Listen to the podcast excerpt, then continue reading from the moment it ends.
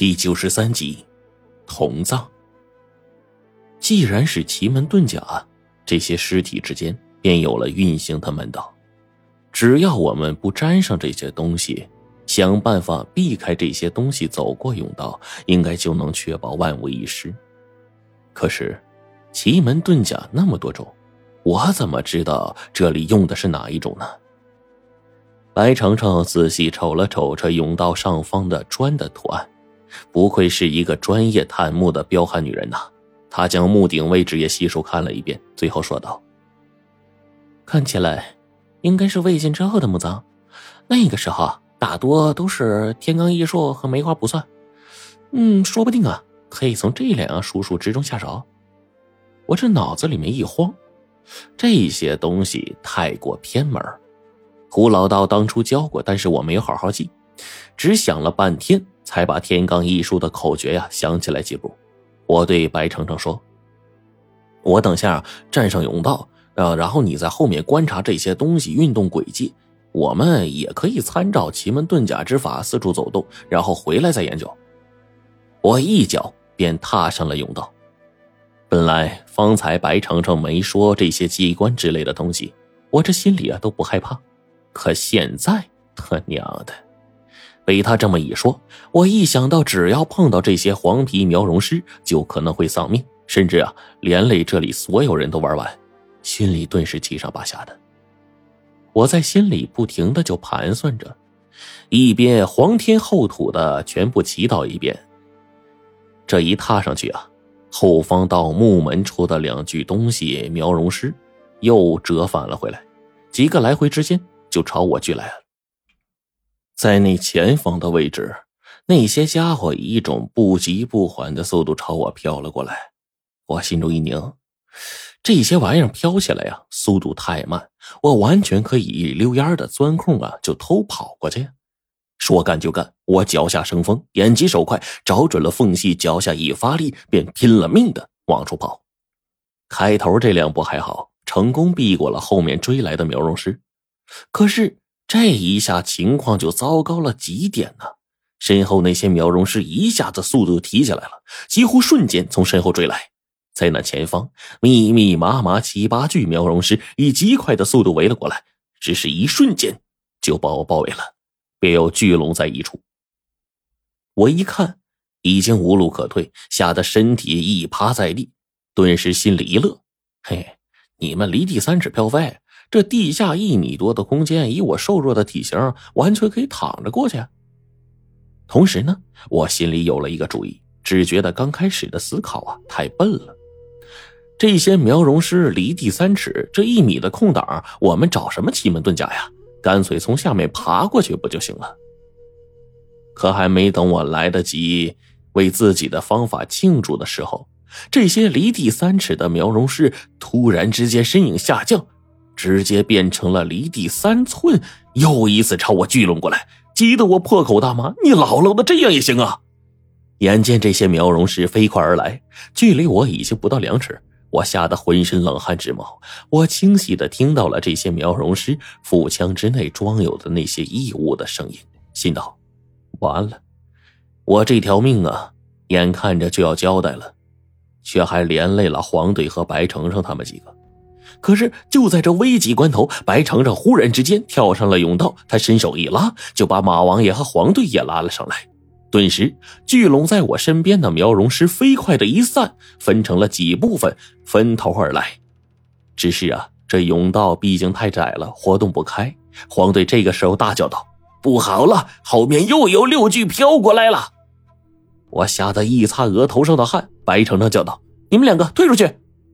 他一发话。黄队跟马王爷瞬间抽身退回木门，白程程转而对我说：“要慢，我们配合，要相互配合。”他说完，在地面上啊，看似随意的转了一下，我发现他用的好像是梅花卜算里面的方位东西。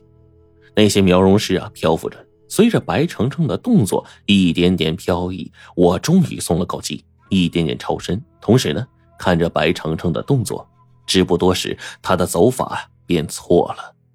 被三具苗容尸几乎是围在了一起，我急了，忙叫道：“程程，你别动，刚才是我疏忽，这次交给我吧。”我想，不是梅花不算，那么天罡异术的几率应该更大。白程程一双大眼睛瞪着我，跟我喊道：“罗晨，你真舍得辣手摧花，眼看着我容颜消失吗？”我被白程程这话问的心里一酸，只得更加的专注。我故作镇定的对着白程程笑着说：“ 我舍不得，你也不会有事的。”没想到画风变得就是这么突然。白程程瞪着眼，近乎咆哮的跟我说：“你个混蛋，把老娘害到现在这个地步，还不赶快行动！”我简直要被这丫头啊整出精神分裂来了。这丫头这画风转变的速度啊，还好我没有心脏病。我一丝一点的往白程程那边走，看着面前苗容师的移动方位，一面小心翼翼的推算着位置。我这才发现，脚下排列起来的地砖呢，就真的跟密码似的。数着这些砖的方位，一个点一个点的移动，生路就在脚下，同样死路也在脚下。七步之后，我距离白程程仅剩下一米的距离。这期间，我提心吊胆，终于没有出事旁边黄队他们瞪着眼睛看着，马王爷的眼睛瞪得跟个鸡蛋似的。最后啊，我一步迈到白程程的身边，跟他站在了同一方位，共进退。三步之后，重新退回到了木门的位置。啊，好歹是有惊无险的出来了。我回过神来，才发现自己这一身衣物啊，早就被汗水给浸湿了。白程程呢，也擦着额头上的香汗，十分不满的瞪着我。黄队一上来就收拾我，就连马王爷都上来说道：“小伙子，不要鲁莽行事。你看，还好你们这次运气好才走出来，这要是一个运气不好。”黄队一瞪这老家伙，马王爷立刻识相的闭嘴。我被这老东西的一句话一说，真害怕他这个乌鸦嘴显灵啊！缓了口气儿，白程程对我说：“看起来天罡异术可以试试，接下来看你了。”我点了点头，我尽力。反正我跟在你后头，你们死了我也死了。白程程翻了个白眼说。马王爷一听，却摇头：“呃，那我走在最后面，万一逃出一条生路呢？啊，我还没见那周哥呢，这这这这这这这么死了非诈尸不可呀！”嘿，我去！嘿，我看这老家伙这个神回复，我差点乐了。黄队骂道：“没事，要死一起死，我站在最后压队。陈子，我们把身家性命交给你了，也是给你增加了压力，所以你可一定小心啊，别把我们都送进去了。”我嘟囔了一句：“我这么帅，杨爷肯定不要啊！他一般都喜欢你这样的。”我咋了？黄队问道。我摇头：“哎，你自己猜去。”我开了个玩笑，努力让自己啊表现的镇定一点，深吸了吸口气，开始一步踏上甬道。果不其然，那些苗容师啊不急不缓的朝我这边飘来，我赶紧带队，趁机多走几步。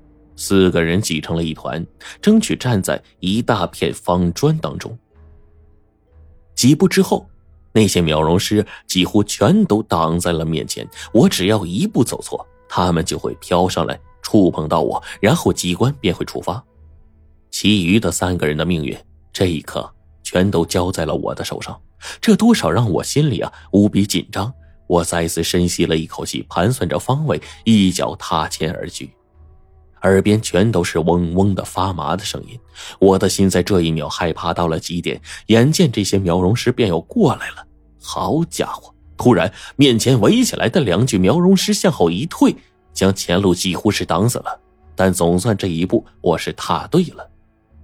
我紧张无比啊，甚至此刻不只能听到自己的心跳声，我能清晰的听到我们四个人那颗扑通扑通的小心脏。白程程在背后紧紧的拉住我，差点就拦腰把我抱住了。原来呀，这天不怕地不怕的白家大小姐也有紧张的时候。我深吸了一口气，再一次的朝前踏去。按照艺术的算法，连续好几次，眼见最关键的时刻，苗容师都是凑过来，几乎距离不到我们两寸远。我们简直比坐过山车还要过瘾呐！只差这两寸，没人知道我那一步对不对，只能交给机关来检验。倘若一步错，一旦挨上那玩意儿，后果简直不堪设想。转眼之间，我们已经到了十几米外。白程程呢，替我擦着汗，不断的安慰我：“慢慢来，不着急。”他说着，一边帮我按摩太阳穴。顿时，我就又一次的打起了精神。等我一路险象环生的，终于过了甬道，我以为时间呢过得并不快呢，岂不料，仅仅过了个甬道，便用了我们近乎三个小时。呵呵呵，马王爷终于喘了口气，他笑道：“ 小哥啊。”这一次咱老马真没找错人，有你的呀！是啊，真有你的。黄队这话刚一说完，手往旁边的墙上一抚，岂料这个关键的节骨眼上，那洞里面竟然飞射出两位剑士。黄队急忙翻身躲避，却发现这剑士啊，并不是朝着他去的，而是朝我，吓了一跳。眼见这两条剑士如同夺命的勾魂叉一样激射而出，我跟白程程还有黄队还有马王爷的眼，几乎在这一刻全都定向了那些苗荣师的方向。那是剑士穿过人皮的声音，一霎时，那种嗡嗡的声音忽然变成了导火索引线被点燃的声音，我吓了一跳，白程程赶紧拉上我们就跑，身后突兀的便是大火。那火势竟然极其的迅速，我们来到了甬道尽头，便立刻看到了侧面打通过来的盗洞，在这前方是一道密封的二道石门，眼看着已经来不及打开了。